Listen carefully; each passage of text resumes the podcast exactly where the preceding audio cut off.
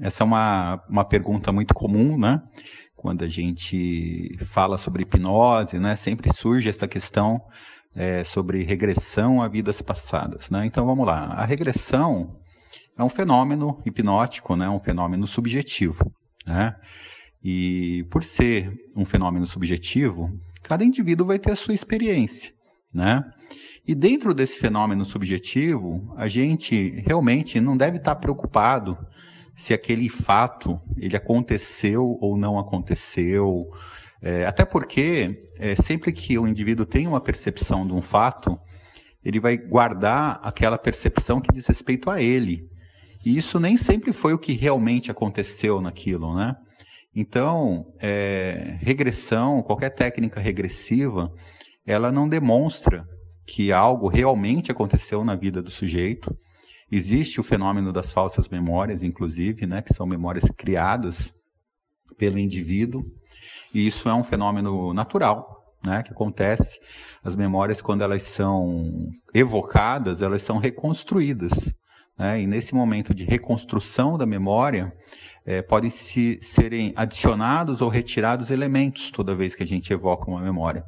É muito comum, às vezes, quando a gente, os fatos vão passando, a gente vai ficando de mais idade, e a gente se lembra de algo, a gente já tem uma lembrança distorcida daquilo, e às vezes até alguma pessoa que esteve com a gente naquele evento que a gente está relembrando, fala, olha, não foi bem assim que aconteceu, tal. E a outra pessoa, e você jura de pé junto, não, não, foi assim. Eu fui, não, não, você está enganado, você entende? Porque cada vez que a gente evoca essa memória, a gente reconstrói essa memória. E quando a gente reconstrói essa memória, a gente pode adicionar e retirar elementos. E isso às vezes até é interessante do ponto de vista terapêutico também é, para a gente é, entendendo que é, a gente pode não mudar memórias, né, óbvio, né, mas a gente pode ressignificar memórias, dar um novo significado emocional para elas. A gente trabalha isso muito do, dentro do processo de hipnose, né?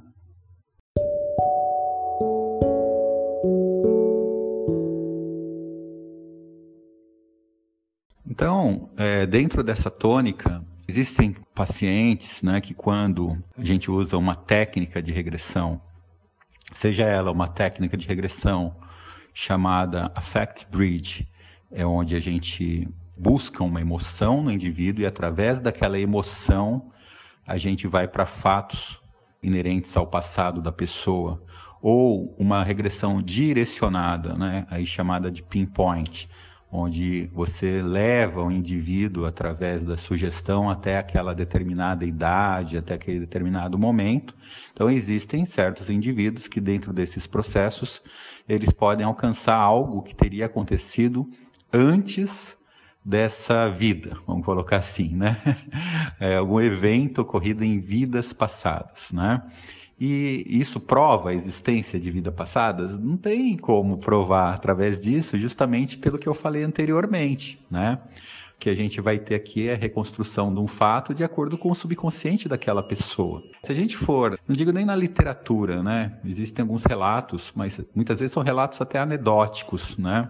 Eu sinceramente não sei dizer se existe alguma publicação consistente do ponto de vista científico publicada, mas existem relatos anedóticos que são contados, enfim, de pessoas que tiveram regressões para supostas vidas passadas e isso foi posteriormente confirmado, digamos assim. Você viu que, ah, realmente aquela, aquele indivíduo que ela disse ter sido ela, viveu naquela época e etc, etc, etc. Isso confirma o fato? Não, né? Pode ter várias outras coisas aí envolvidas. Existem teorias que falam que existem componentes genéticos da memória que podem ter sido passados.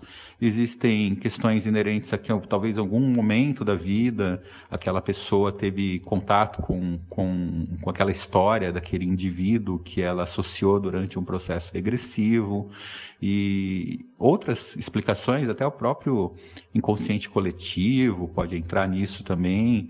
Então, tudo isso né, é, demonstra que esse fato ainda é um fato que não está esclarecido. A hipnose e a técnica regressiva que leva até a vidas passadas não confirmam e nem deixam de confirmar isso. O fato é que a técnica existe nesse sentido. Né? Se é algo que pode trazer algum benefício para o indivíduo, né? Por isso que eu, particularmente, quando eu trabalho com isso, eu deixo sempre que isso ocorra de uma maneira mais próxima ao espontâneo. direciono, né, no sentido, ah, você provavelmente tem um evento que aconteceu. Não, né? Eu deixo isso a critério do próprio processo subjetivo, onde o cliente vai levá-lo, né, literalmente, para aquela memória, correto? Com um objetivo terapêutico. Então não é uma questão aí de, ah, quero saber quem eu sou. Não. É um objetivo terapêutico em cima disso.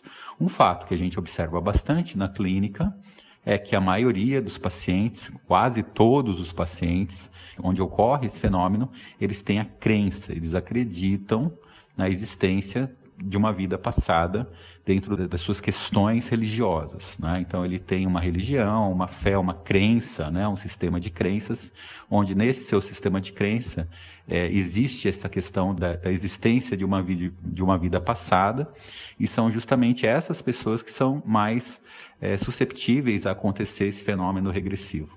Eu volto a afirmar isso para mim não, não é importante dentro de um processo terapêutico. Para mim o importante é a gente resolver as questões que afetam aquele indivíduo nesse nível é, da necessidade de ressignificação, de desensibilização daquela, daquele evento ocorrido.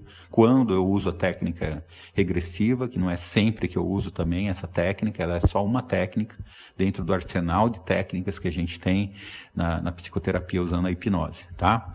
Quando é utilizada a regressão e quando isso acontece naturalmente, no sentido de levar o indivíduo a uma vida passada, a gente aproveita aquilo que está acontecendo ali durante o processo para que ocorra algum tipo de insight para o cliente, para que ele rode alguma chave no sentido de ter esclarecimento ou de ressignificar alguma coisa que seja importante para ele, ao menos a nível subconsciente.